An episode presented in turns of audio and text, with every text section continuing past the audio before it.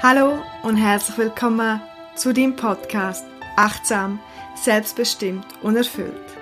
Ich bin Irina und ich teile hier mit dir all mein Wissen und meine Erfahrungen, um dich zu inspirieren, aber auch um dich zu ermutigen, dich selber besser kennenzulernen, dich weiterzuentwickeln und um dein Leben bewusst und authentisch zu gestalten.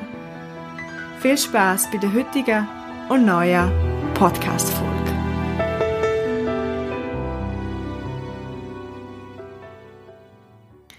Die heutige Podcast-Folge fällt mir ein bisschen schwerer als sonst. Und ich habe mich auch gefragt, ob ich überhaupt eine aufnehmen möchte. Ich habe mich dann für das Jahr entschieden.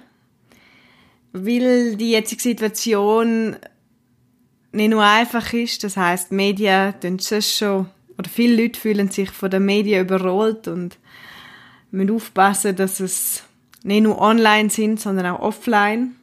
Und der andere Punkt, warum es mir ein bisschen schwerer fällt oder warum ich mir vielleicht besonders Mühe gebe, ist, dass durch so eine Krise, die momentan in der Welt ist, die Leute sehr sensibel sind.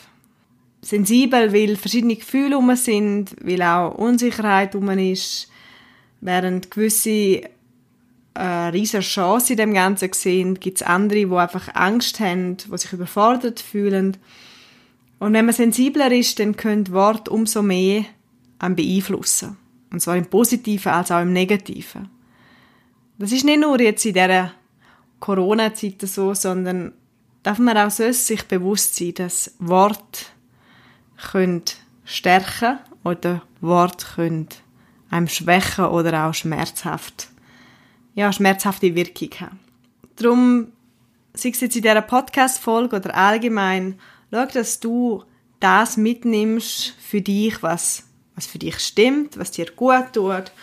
Und wenn du Sachen hörst, wo du nichts damit kannst anfangen oder du merkst, es tut dir nicht gut, dann lass das gar nicht an dich her.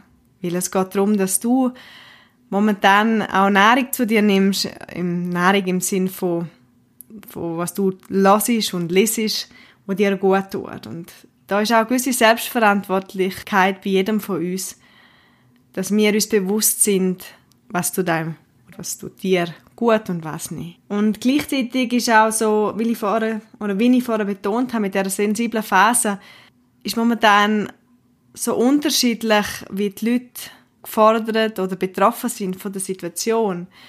Während andere Homeoffice haben und viel daheim sind und mehr Zeit als, als normal haben, gibt es andere, wie zum Beispiel meine Schwester, die als Oberärztin zwölf Stunden pro Tag oder mehr schafft und Freizeit gar nicht mehr existiert, nebst Schaffen und Schlafen.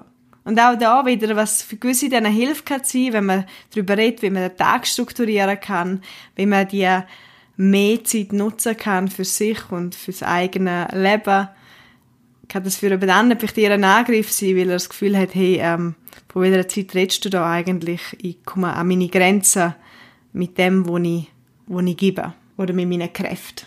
Darum nochmal umso wichtiger, nimm das für dich mit, sei es jetzt in diesem Podcast oder allgemein, was bei dir Resonanz schafft, was du bei dir ankommt und wo du etwas kannst für dich mitnehmen und profitieren.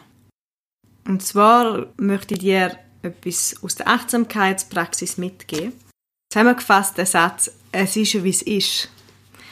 Es geht darum, dass wir ja gewöhnt sind, seit wir klein sind oder seit, seit wir ja, auch durch die Erziehung gelernt haben, alles in gut und schlecht einzuteilen.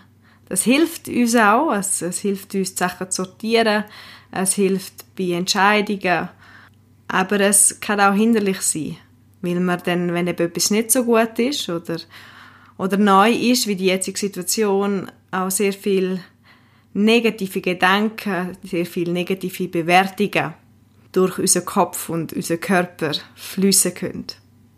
Und das ist, wie es ist, ist so einfach und hat trotzdem so viel Substanz in sich.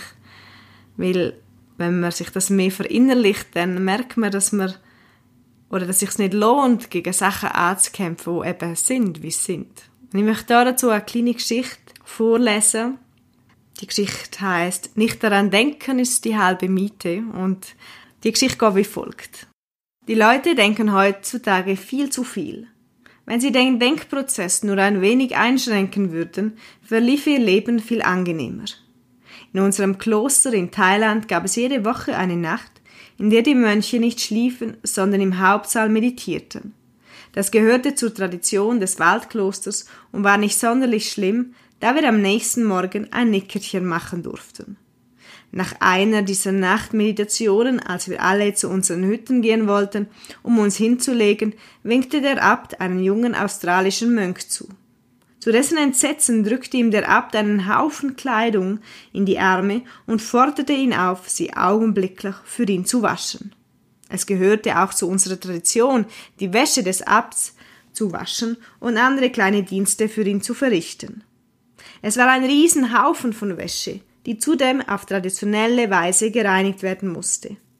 Da verschöpfte man als erstes Wasser aus dem Brunnen, musste das Waschmittel selbst und mühsam herstellen und so weiter. Es war schon ein höchst zeitraubender und beschwerlicher Vorgang, nur ein einziges Kleidungsstück zu waschen. Es würde Stunden dauern, ehe man mit so viel Kleidung durch war. Der junge australische Mönch war müde, weil er die ganze Nacht nicht geschlafen hatte. Er tat mir echt leid. Also folgte ich ihm in den Wäscheschuppen, um ihm zu helfen. Als ich ankam, fluchte er ganz unbuddhistisch in seinem australischen Heimatdialekt. Er beschwerte sich bei mir darüber, wie unfair, wie grausam diese Aufgabe war. Hätte der Abt nicht bis morgen warten können? Er weiß doch, dass ich die ganze Nacht nicht geschlafen habe. Deswegen bin ich doch nicht Mönch geworden. Dies sind nicht seine genauen Worte, aber nur diese lassen sich drucken. Damals war ich schon seit einigen Jahren Mönch. Ich wusste, wie er sich fühlte und ich kannte auch die Lösung seines Problems. Es ist viel schwerer darüber nachzudenken, als es einfach zu tun, sagte ich ihm. Er schwieg und starrte mich an. Nach ein paar Minuten der Stille machte er sich ruhig an die Arbeit und ich ging schlafen. Später bedankte er sich bei mir dafür, dass ich ihm beim Waschen geholfen hatte. Denn er hatte herausgefunden, über die Sache nachzugrübeln war der schwerste Teil der ganzen Angelegenheit. Als er mit seinen Klagen aufgehört hatte und einfach zu waschen anfing, gab es überhaupt kein Problem mehr. Grübeln erschwert alles im Leben. Und ja, eine Geschichte ist sicher einfacher zu erzählen, als es im wirklichen Leben auch umzusetzen.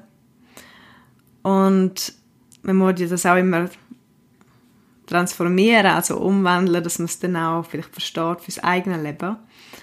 Aber gerade in der jetzigen Situation, es ist so, wie es ist. Wir sind alle im gleichen Boot auf stürmischem See. Und wir können uns entweder beklagen, grübeln und probieren mit unserem Kopf Sachen zu erklären. Doch ob das so viel bringt oder ob wir uns auch bewusst sind, dass man vielmals das Leben erst im Nachhinein rückblickend versteht und mit dem Bewusstsein das Beste mit der jetzigen Situation machen.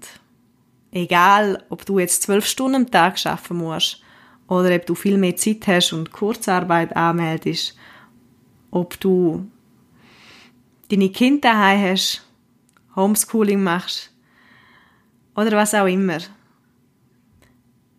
bisschen weniger denken und Sachen annehmen, ein bisschen mehr fühlen und auch mitfühlen mit denen, die es vielleicht brauchen und dann möglichst gut und einfach die Wäsche waschen, ohne im Grübelmodus hängen zu bleiben. Und damit wünsche ich dir viel Kraft, viel Optimismus und gute Energie für die kommende und vor allem für die jetzige Zeit. Danke fürs Zuhören und bis bald.